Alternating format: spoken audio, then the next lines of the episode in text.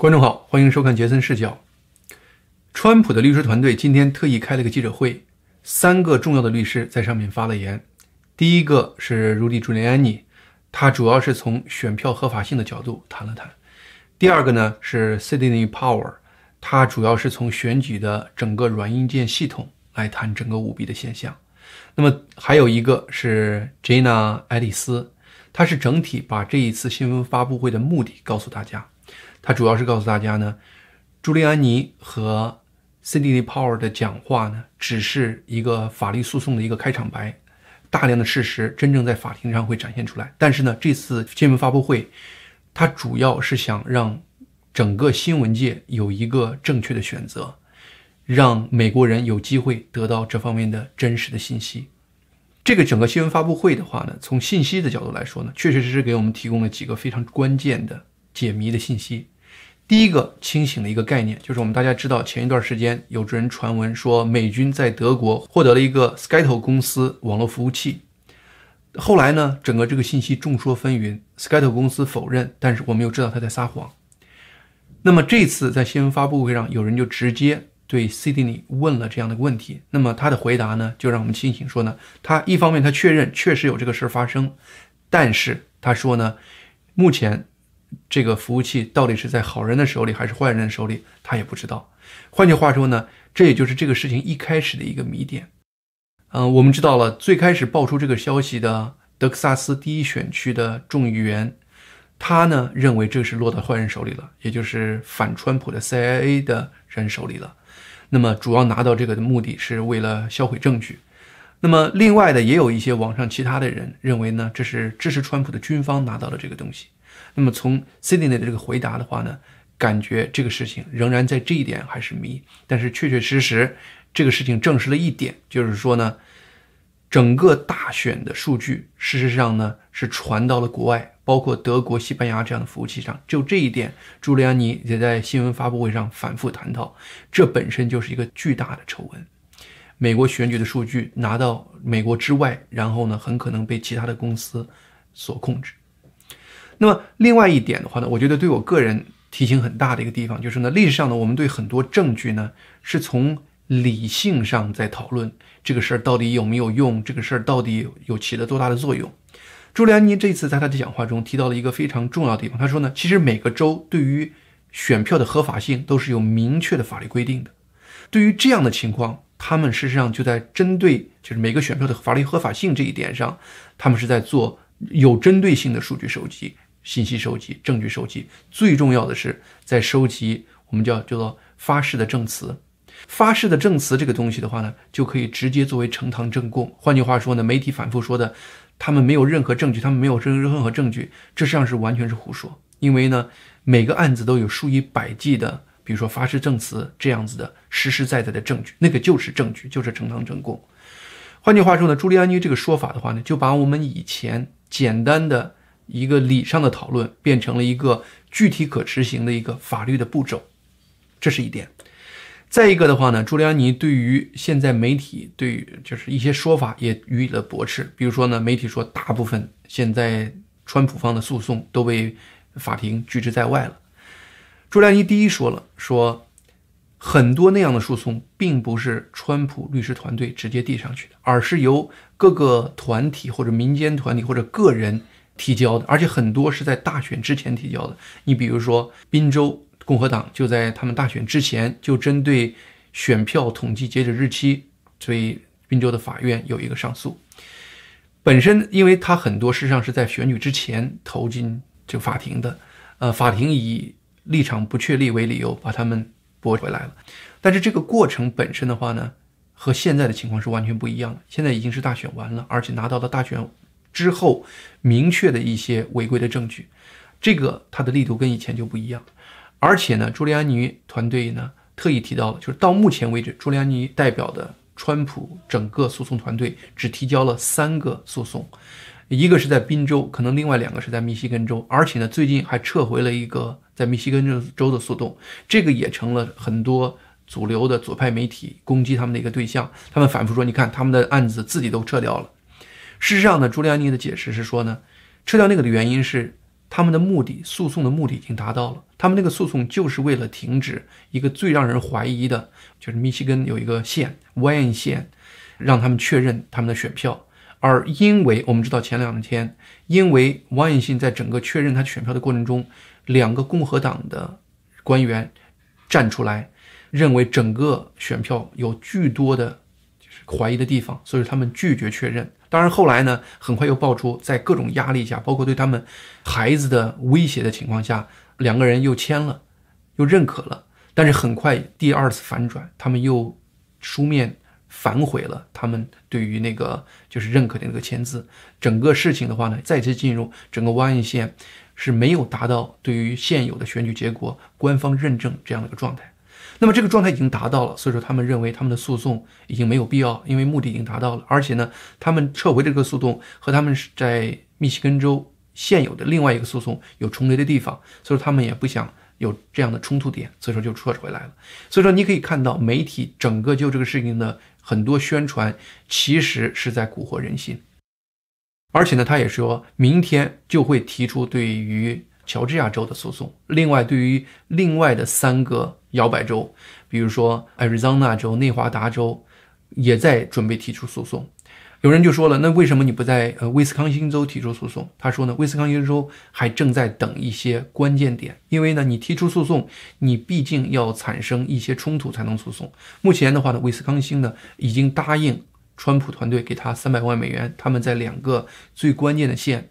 重新计票。而且威斯康星州本身，它的重新计票的标准是非常非常高的。威斯康星州其实，当他们知道在两个县关键县要重新计票的时候，他们的官员想临时改变他们很高的重新计票的标准，所以说现场开会。但是呢，好在有几个共和党的有骨气的官员否决了，就是现场临时把整个重计选票的标准降低这样的一个要求。目前来看的话呢。我们还得等威斯康星重新计票的结果，才能判断川普团队有没有必要在威斯康星提出诉讼。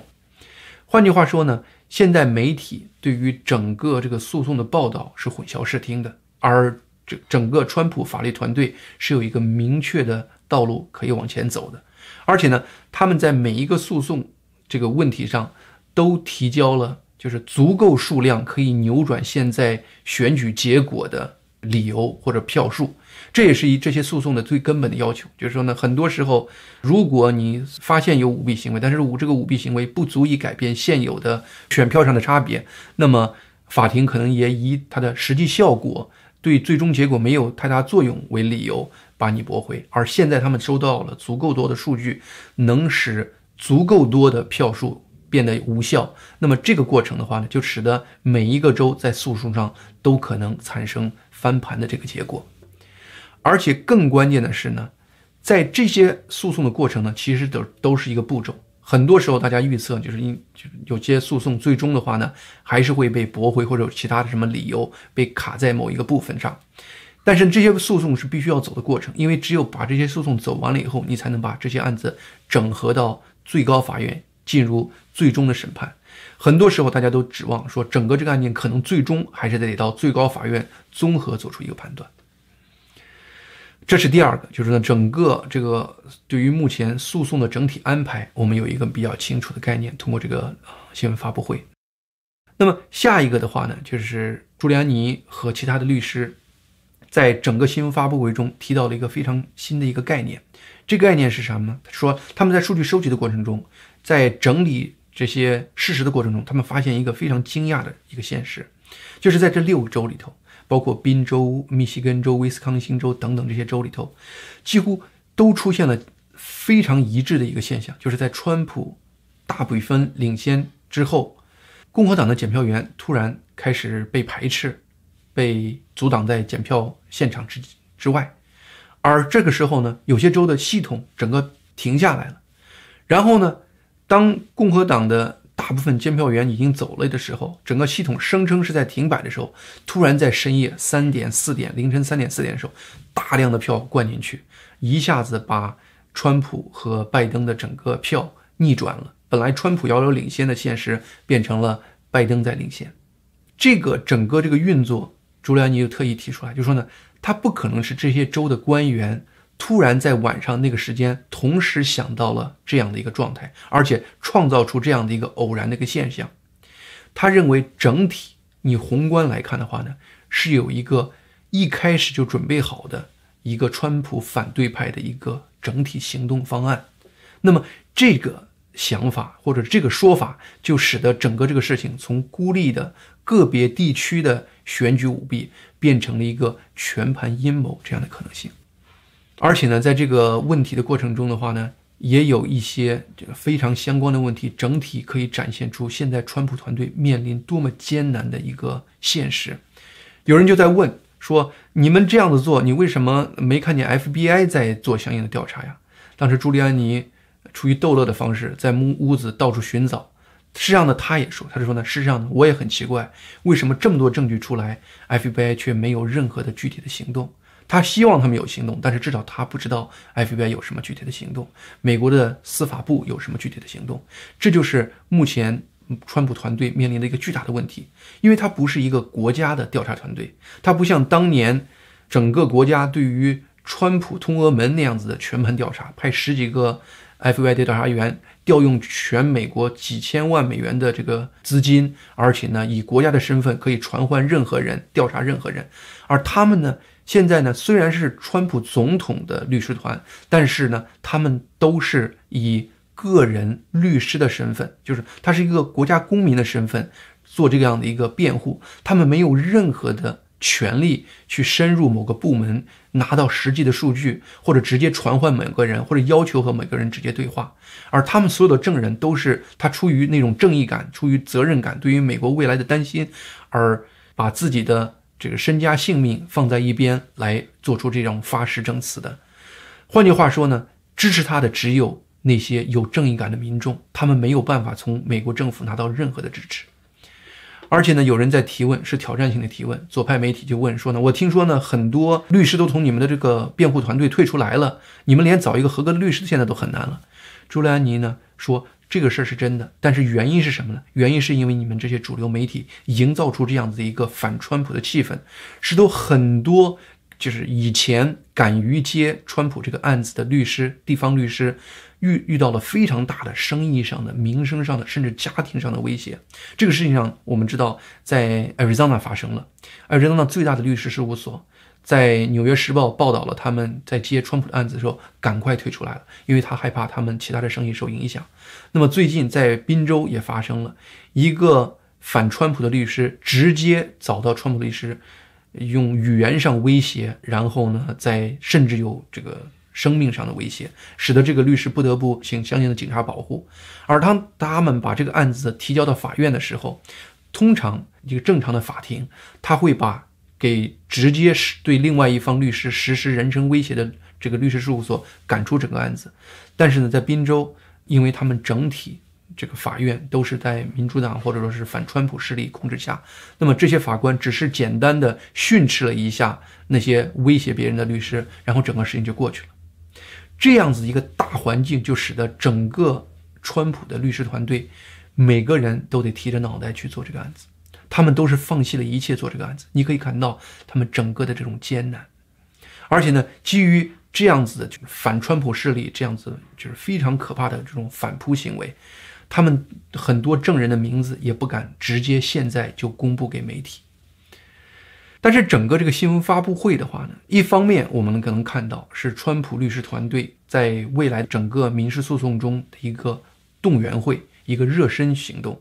但是同时我也感觉他们事实上是开启了另外一个全民诉讼，是对于整个主流媒体的大诉讼。爱丽丝在整个她的发言中就明确的说了，这是给主流媒体一个机会，你可以选择报真实的。美国老百姓希望能听到的真实的消息，你也可以选择按你们历史上的方式去忽略这个事情，去整个扭曲这个事情，去混淆视听。但是呢，这是一个历史的大审判，整个美国的民众就是你的审判团。最终你会不会被历史淘汰，被民众淘汰，在这个过程中就是关键的。那么这个审判其实呢，是我们每个人都时时刻刻在关注、在看到的这个事情。在我看整个这个律师团的新闻发布会的过程中，他提供的这些信息让我呢清理了很多以前不是很清楚的方向，我感到很好。但是呢，真正让我震撼的是那个发言的每一个律师展现出来的那个决心和勇气。这里呢，我们放一段 Sydney Power 这个女律师当时一段就非常动情的讲话。This is stunning. heartbreaking, infuriating, and the most unpatriotic acts I can even imagined for people in this country to have participated in in any way, shape, or form. And I want the American public to know right now that we will not be intimidated. American patriots are fed up with the corruption from the local level to the highest level of our government, and we are going to take this country back. We are not going to be intimidated. We are not going to back down. We are going to clean this mess up now. President Trump won by a landslide. We are going to prove it. And we are going to reclaim the United States of America for the people who vote for freedom. 我们知道呢，在大选刚刚过去这么两个多星期，很多人都经历了一系列非常复杂的内心的变化，从大选 十一月三号那天晚上到十一月四号凌晨，看到那个出乎意外的结果，很多人有当头一棒的惊愕，包括我自己都怀疑是不是对川普大赢的预测是有点不太全面的主观判断。但是后来看到大量民主党舞弊的现实后的话呢，先是惊愕，惊愕于全世界民主。自由的灯塔，美国这样的国家会出现如此大的腐败，然后就是愤怒，感觉呢这个事一定要爆出去。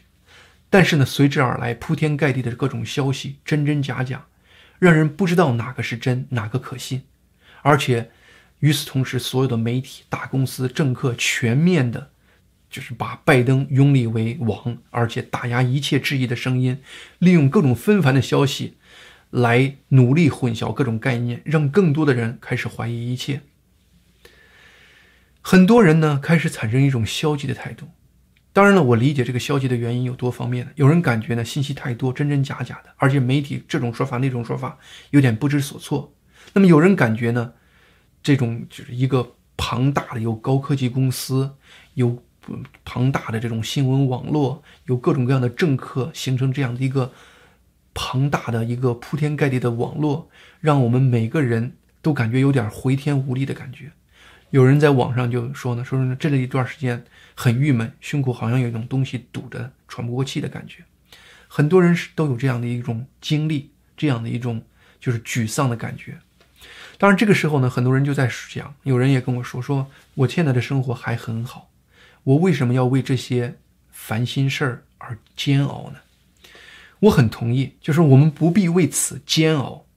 但是我们每个人在这个时候都应该清楚的知道，我们面对的是一个什么样的历史的时刻。这次选举让我清醒的认识到一个概念，这个概念我们大家都知道：你买一堆苹果，有一个烂苹果，你得赶快捡出来，因为这个烂苹果不捡出来，很快一堆苹果很快都会腐烂。目前美国大选。我们知道它是影响全球的一个总统大选，但是我们看到此时出现的这个现状，其实归根结底只不过就是那么四五个极其腐败的美国城市促成的。很多年前我就听一个同事跟我提到宾州的那个费城，它的整个政府是多么的腐败，不管这个官员多么腐败，一年一年仍然当选。当时我听到了以后，我的第一感觉就是很幸运，我没有住在那个可怕的腐败的城市。我从来没认为那个城市对我有什么影响，但是这个事情发生以后，我真切的意识到，一个地方的腐败就是对全世界的腐败。你看，整个这个事情，一个费城的腐败就使得整个宾州的选票发生逆转；一个亚特兰大的腐败就使整个乔治亚州的选票逆转；一个底特律的腐败就使整个密西根选票逆转；一个 Milwaukee 的。腐败就使得整个威斯康星选票逆转，而这几个城市带动着这几个州，最终决定了整个选举的结果。我就举个简单的例子，什么叫一个地方的腐败就能引发整个州的被影响？你比如说吧，密西根州有底特律市，这一个地方它可以灌入无穷多的票，多到什么地方？多到荒谬的程度。底特律所在的这个瓦因县，三分之二的选区，它的投票人数超过了注册选民的人数，很多选区甚至。投票的数量达到选民数量的百分之三百多，比整个这个选区的人口都多。你哪怕把婴儿给他一张选票来投，都没有那么多的选票。就说呢，他可以用一个地方作为一个漏洞，把整个州灌成他任何想灌的状态。而这个州的改变，就使得整个选举结果改变。美国是世界自由的灯塔，美国的改变就是全球政治形态的改变。所以说呢，历史上说呢，一个地方的不正义就是所有地方的不正义，这个就是一个非常真实的展现。而且呢，川普的律师团队说的非常明白，目前他们的努力已经不再是川普和拜登之间大选的问题了，而是。如果美国让这一次整个如此明显的竞选舞弊现象放过他，让他变成一个常态，那么美国从此不可能再有任何一次公正的民主选举了。没有民主选举，委内瑞拉的今天就是美国的明天。如果美国沦为委内瑞拉，世界就是中共的。所以说呢，川普团队的努力。他其实呢，不光是为一个人在战斗，而是为一个正义的概念在战斗。其实呢，川普团队目前所寻找出来的整个这些事实，他爆出来这个消息，已经产生了巨大的影响。比如说，他爆出来这个软件系统，这个软件系统从委内瑞拉的腐败开始的，然后呢，进入了其他的体系，包括阿根廷。现在又进入了整个美国，美国现在在越来越多的地方开始采用这样的一个系统。美国采用这个系统，未来其他的地方也会采用。如果这一次不把这整个软件系统的内幕揭出来、爆出来，未来整个世界都会被这几个软件系统所控制，而软件系统背后的人，他会控制整个这个世界。所以说呢，川普团队在这个方面揭露出来的真相，已经给人类创造出一个。巨大的一个贡献。川普团队他目前这场战斗呢，是一个我们知道了是一个根本性的战斗。如果你说在我们现实生活中什么是真正的正邪大战，我不可能找到一个比现在正在进行这样的个战斗更真实的正邪大战。当然了，很多人都说说呢，反川普这一方拥有一切实力，拥有政客，拥有资金，拥有技术，拥有媒体。拥有其他的一切，那么好像川普这边的话呢，只有个别的少数人在努力的呼喊。有人比喻，就像是当时整个波斯帝国在和斯巴达克的三百勇士在搏斗，好像呢，最终只是一个壮烈的悲剧。当然，我可以理解，每个人都想跟胜利者站在一起，但是呢，在我看来。预测谁将胜利，绝对没有判断谁是正义的一方更重要。我们现在呢，每个人面临的是一个选择，是选择站在对的一方，还是选择站在表面实力强大的一方，或者选择旁观的一方？是的，未来川普团队还会面临很多无法预测的困难。我呢，其实时不时会想起这个事儿。但是昨天晚上，我特意又拿起来我最喜欢的电影《指环王》第三集《王者归来》，我又认真的看了一遍。我最喜欢这个电影，是因为这个电影，它告诉一种精神：面对铺天盖地的魔王的士兵，抵抗似乎是毫无意义的。那么呢，我们知道了，有人选择自杀。刚铎的执政事务官 d e n i s e r 二世在围围困的首都中。直接选择自杀，这是一种选择，一种消极的选择。但是这种选择的唯一结果就是失败，因为正义的力量不奋起反抗，你只有失败，只有纵容邪恶，你永远不知道你有没有绝处逢生的机会。整个电影让我最震撼的是接近尾声的。那个国王阿纳贡率领士兵，为一个很渺茫的希望，去投入那种生死博弈。他的想法就是用他们的死来换来弗罗多能走向末日火山，把魔戒扔入火山销毁。那么战前的话呢，阿拉贡向士兵做了一个非常感人的战斗鼓励。他其中谈到说：“我从你们的眼里看到，你们跟我一样，都恐惧的心惊胆战。或许有一天，人类变得畏缩懦弱，会舍弃朋友，断绝友谊，但绝不是今天。”或许有一天，豺狼会攻破人类的城池，人类从此被灭绝，但绝对不是今天。今天我们要誓死奋战。希特尼在他的今天的报告中说呢，我们面临的是这一代人的如1775年的美国独立战争。是的，我发现一旦你意识到没有退路，一旦你把成败放下。而只是一心想去做对的事情的时候，你的心会变得很轻松。好，今天节目就到这里，我们以后跟大家接着分享。